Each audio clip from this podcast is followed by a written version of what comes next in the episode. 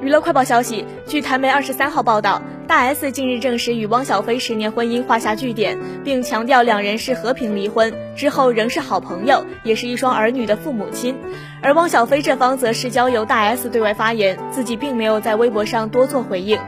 身为两人好友的王伟忠表示，先前没听说大 S 已经办理离婚一事，这两天看到新闻，相当的感慨。他也认为两岸婚姻维持的确辛苦，为两人选择分开觉得遗憾。透露汪小菲私下很难过，不舍孩子和这一路走来的回忆。而小 S 老公徐亚军低调说不方便回答，但希望他们两人未来都更好，可以更幸福、更健康。